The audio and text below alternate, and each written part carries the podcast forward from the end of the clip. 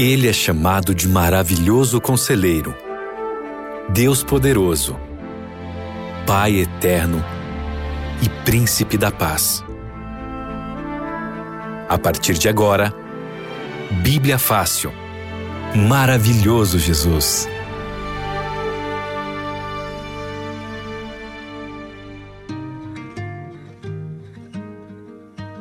Olá, muito boa tarde para você ligado com a gente aqui na Rádio Novo Tempo, a voz da esperança e um feliz sábado também. Que bom ter a sua companhia. Eu sou Abinal Júnior e estamos juntos aqui no programa Bíblia Fácil para estudar a palavra de Deus. Falando em Bíblia, você sabe que a Bíblia é o livro mais vendido em todo o mundo, né?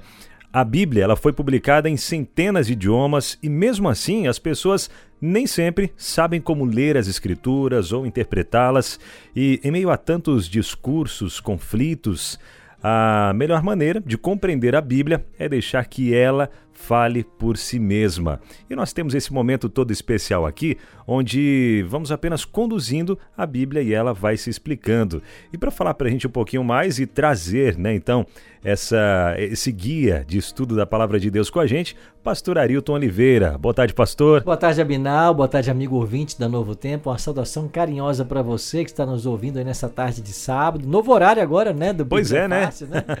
Saímos da segunda-feira para o sábado, mas vai ser muito bom estar com você nas tardes de sábado, aprendendo mais sobre a palavra de Deus. Verdade. Nesses próximos dois programas, a gente vai seguir um formato e depois a gente vem com um formato todo inovador, diferente, muito interativo também, né, pastor? Vai ser bom, hein? E uma nova temática, né? Agora Verdade. vem aí o Deus Espírito Santo. Então fica antenado que a gente começa no dia 6, dia 9 de outubro. Nós começamos então aqui na Rádio Novo Tempo essa nova temática sobre o Espírito Santo. Maravilha. E nesses dois programas, é, hoje e no próximo sábado também, a gente vai falar sobre o maravilhoso Jesus. Esse é um guia de estudos fantástico que você pode acompanhar também pelo site biblia.com.br biblia.com.br. Nós não temos o material físico, mas tem online, onde você pode acompanhar também agora mesmo. Não precisa nem esperar chegar aí na sua casa, pode acessar agora. Se quiser, corre lá para o site.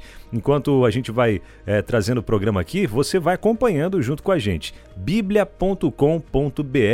E pastor, até falando um pouquinho sobre é, esse material, foi o senhor foi uma das pessoas que preparou esse material, não é mesmo? Foi, nós escrevemos esse material e gravamos lá em Israel. Então, se você quiser conhecer as cenas por onde Jesus caminhou, por onde ele viveu, a cidade de Jerusalém, o mar da Galileia, a cidade de Cafarnaum, Tiberíades.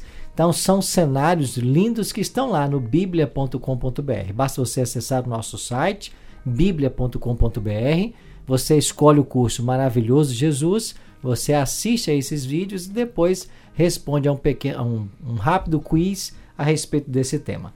Mas aprender, Abinal, sobre Jesus sempre é fantástico, né? Demais, né? Muito mesmo. Até já, vamos já entrando aqui no, no assunto, né? Primeiro assunto é, falando sobre a criação. Lá, vamos lá para o comecinho já, né? O primeiro verso da Bíblia, ele já apresenta, né, pastor, Deus como o criador de todas as coisas. É o que a gente encontra em Gênesis 1.1, onde diz, no princípio criou Deus os céus e a terra. Agora a pergunta que vem para a gente aqui, pastor, é a seguinte, né? Além de Deus, o Pai, né? Quem mais participou da criação do mundo? Teve mais alguém ou foi só Deus, o Pai, que criou todas as coisas? Teve mais alguém junto com ele ou não? Teve sim. Inclusive em Gênesis 1, 1, Abinão, o texto que você acabou de mencionar, lá diz assim: No princípio criou Deus os céus e a terra.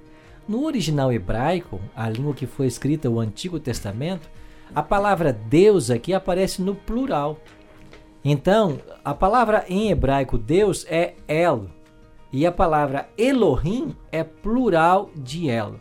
Então, quando Gênesis 1:1 diz assim: "No princípio criou Deus os céus e a terra", e a palavra no original é Elohim, nós poderíamos traduzir sem medo de errar: "No princípio criou deuses os céus e a terra". Agora, por que criou deuses? Porque a Bíblia fala de Deus Pai, Deus Filho e Deus Espírito.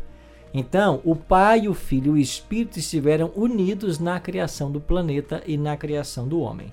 Essa verdade é também atestada pelo autor de Hebreus. Hebreus capítulo 11, verso 3 declara: Pela fé entendemos que os mundos pela palavra de Deus foram criadas, de maneira que aquilo que se vê não foi feito do que é aparente. E nós entendemos de que a palavra de Deus que criou tudo é o próprio Cristo. É por isso que, Jesus, que João, né, no seu evangelho, vai dizer: no princípio era o Verbo, o Verbo estava com Deus e o Verbo era Deus. Esse princípio aqui do Evangelho de João, capítulo 1, é o mesmo princípio do Gênesis. E a expressão no princípio era o verbo, pode ser no princípio era a palavra. Uhum. Que verbo e palavra é a mesma coisa lá do grego. Então, Jesus estava com o Pai na criação de todas as coisas. Isso fala para nós da sua eternidade uhum. e também do seu poder criador. Que maravilha, hein? E o Verbo se fez carne e habitou entre nós, né? Exatamente. Veio para ser um de nós, né? Uhum, que maravilha.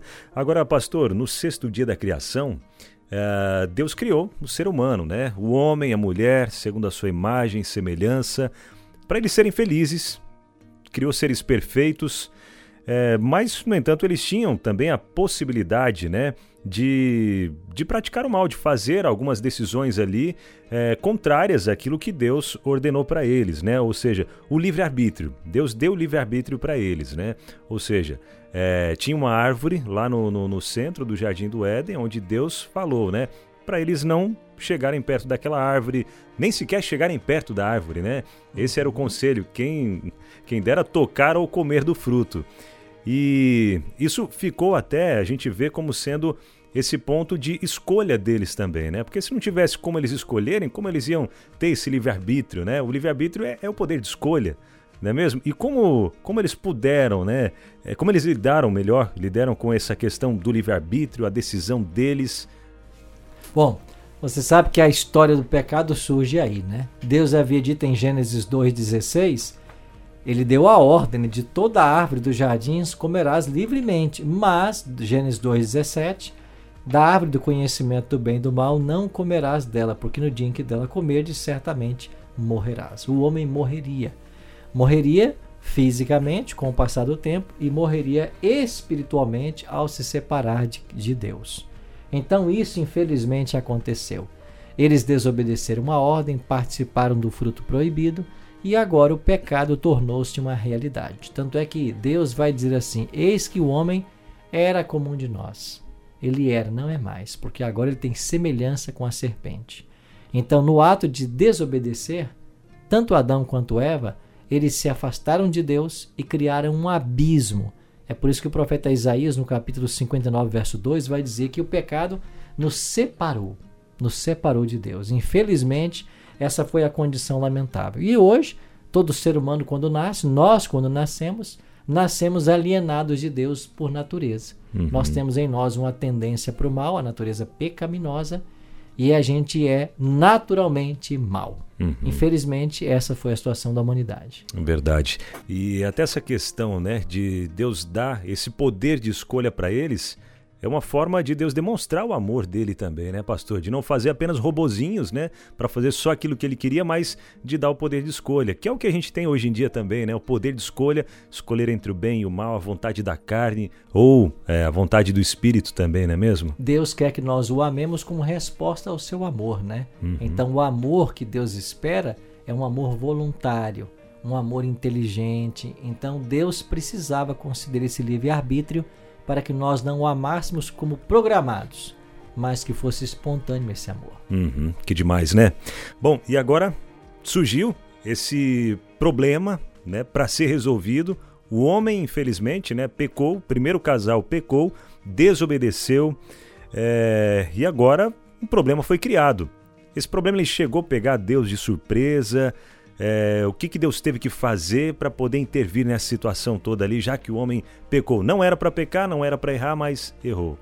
Veja, Deus não pode ser pego de surpresa porque ele é onisciente, né? Então a onisciência divina o faz saber todas as coisas que ainda vão acontecer. Então Deus nunca foi pego de surpresa. Deus sabia que o homem falharia, que o homem pecaria, mas aí o amigo ouvinte pensa assim, mas peraí pastor, agora você deu um nó na minha cabeça. Se Deus sabia que Adão e Eva iriam pecar, por que Deus os criou mesmo sabendo?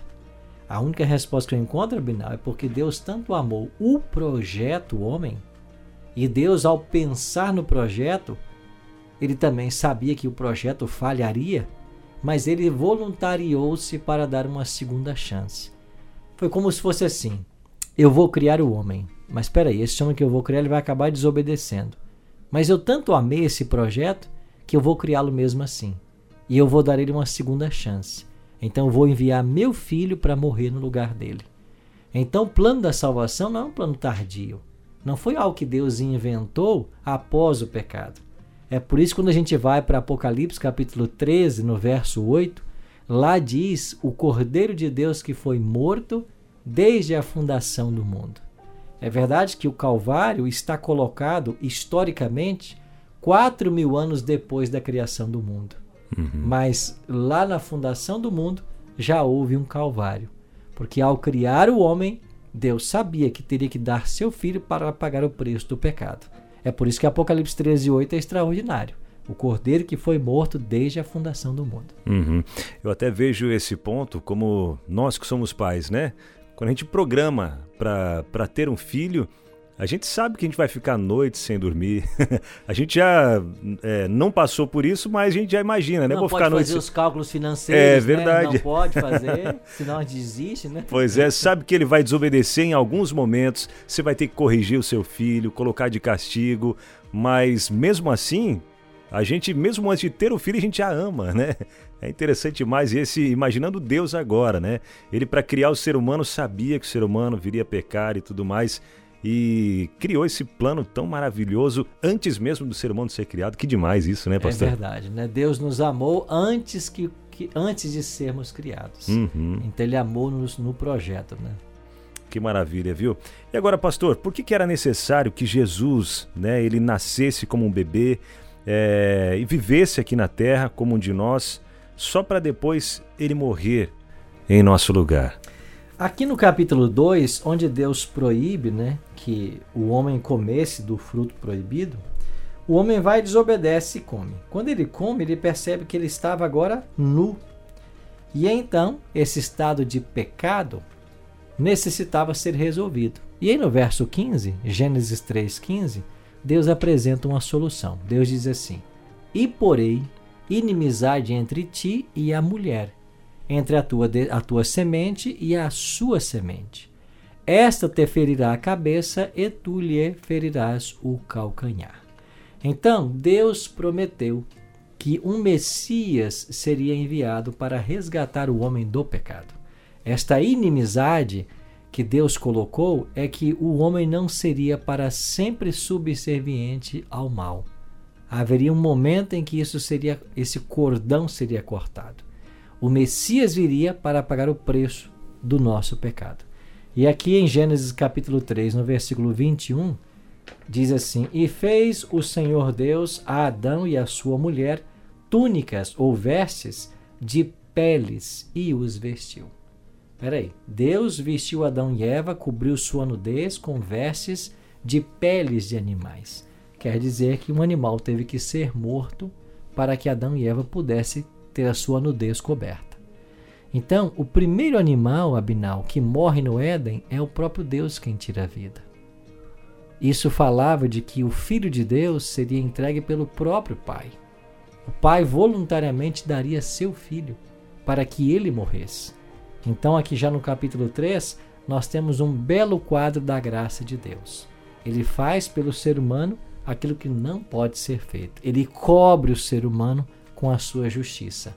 E essa cobertura de justiça que permite o homem hoje ser salvo. Uhum. Então Deus odeia o pecado, mas ama o pecador. E por ele deu sua vida, né? Que demais, né? Então a gente já vê uma profecia nesse já no comecinho da Bíblia, já no Gênesis tem essa profecia, né? Agora a gente imaginando Adão e Eva quando nasceu o primeiro filho deles. Será que eles pensaram que aquele seria de fato já o, o filho da promessa que Deus fez ali que pensaram, salvaria? Pensaram, e você tocou num ponto muito interessante. Eles não só pensaram, como nós temos uma prova bíblica, textual. Aqui em Gênesis, no capítulo 4, diz assim: Gênesis 4, 1. e conheceu Adão a Eva. Esse conheceu aqui, eles tiveram relações sexuais, né? Uhum. Sua mulher. E ela concebeu e deu à luz a Caim. Então, o primeiro filho que nasce nesse mundo chama-se Caim. E Eva disse assim: Alcancei do Senhor um homem. Interessante que no original hebraico está dizendo assim: ah, Eu alcancei o Senhor. Então, ela não estava dizendo de que Deus havia dado um filho para ela. Ela estava dizendo que o filho dela era o próprio Messias prometido. Então, Eva achava que Caim fosse o Messias prometido. Infelizmente, a história provou o contrário, né? E uhum. Caim acabou tirando a vida de Abel. Mas a expectativa de Adão e Eva era de que Abel, ah, Caim, o primeiro filho, fosse o Messias prometido. Uhum. É por isso que na cultura judaica tanto valor é dado ao sexo masculino, porque toda mãe queria ser a progenitora do Messias. E então criou-se né, essa separação na sociedade de Israel, que acabou tornando-se uma sociedade patriarcal. Né? Uhum. Agora outra questão, né? É...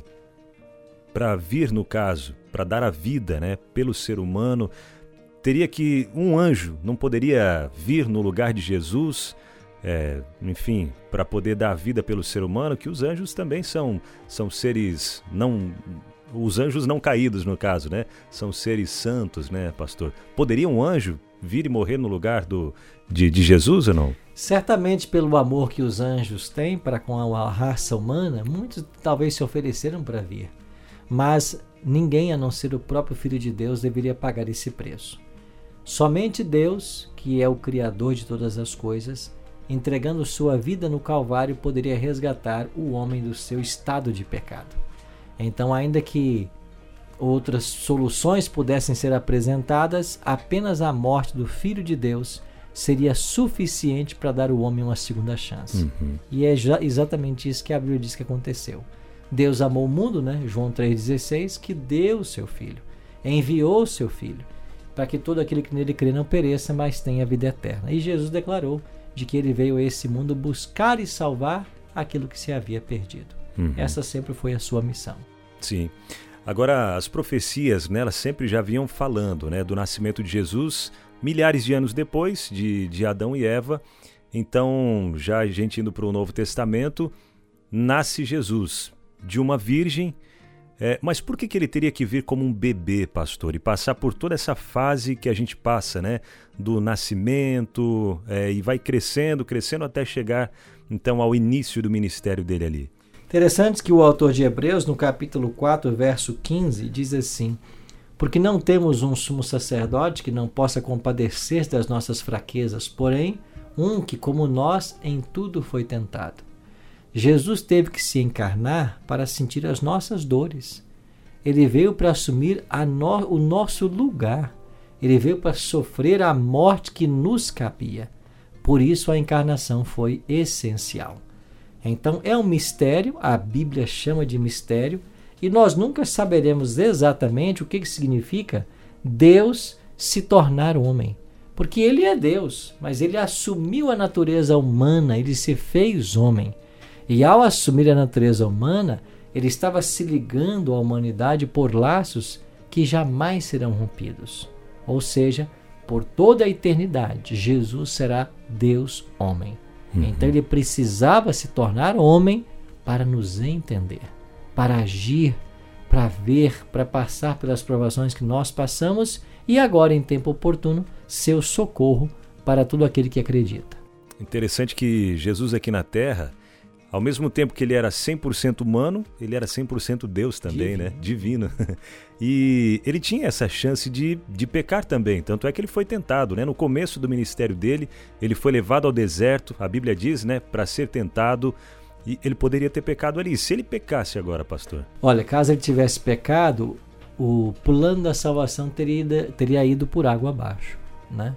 E, e Deus ficaria numa situação difícil diante do universo porque finalmente estaria comprovado de que as acusações de Lúcifer eram verídicas.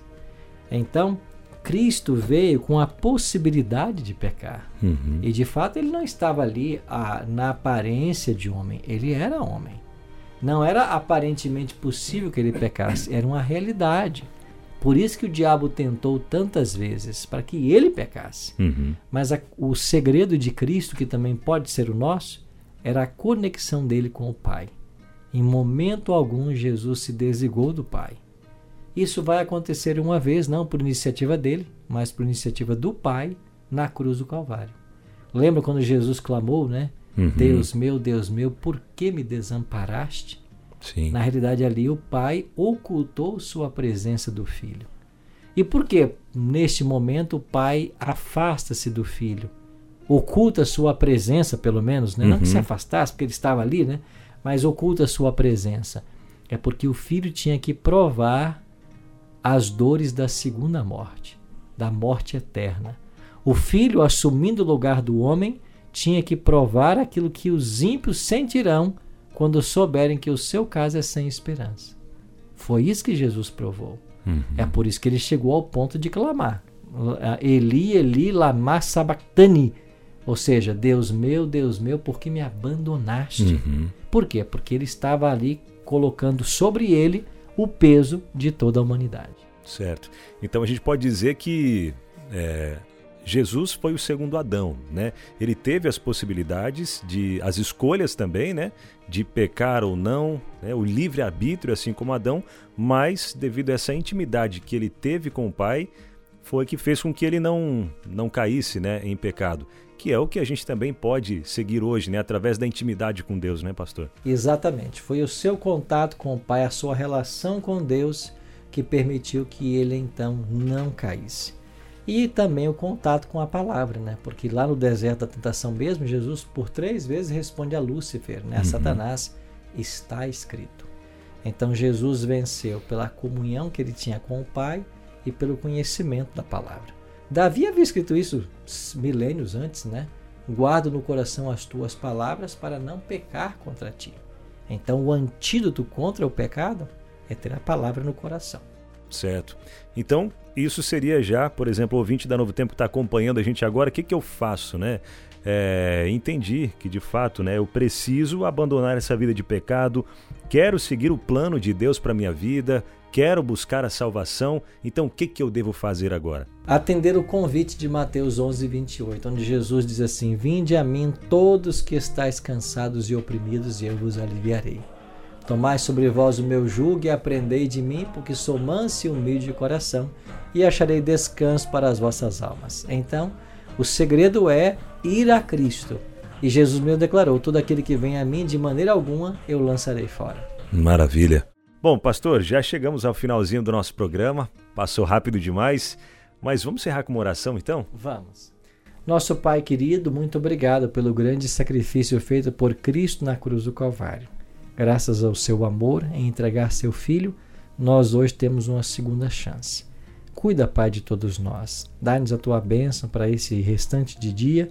Esteja ao lado de cada amigo ouvinte. É a nossa oração em nome de Jesus. Amém. Amém. E antes de dizer tchau, queremos oferecer para você, amigo, amiga da Rádio Novo Tempo, esse guia de estudos da Palavra de Deus. Então acesse o site biblia.com.br e tem acesso a esse material maravilhoso Jesus. Tem outros materiais também que você pode escolher ali, pode solicitar materiais físicos também pelo site e receber de graça aí na sua casa. Acesse biblia.com.br. Próximo sábado, estamos aqui de volta para continuar falando sobre esse maravilhoso Jesus. Um abraço, tchau. Bíblia Fácil. Maravilhoso Jesus.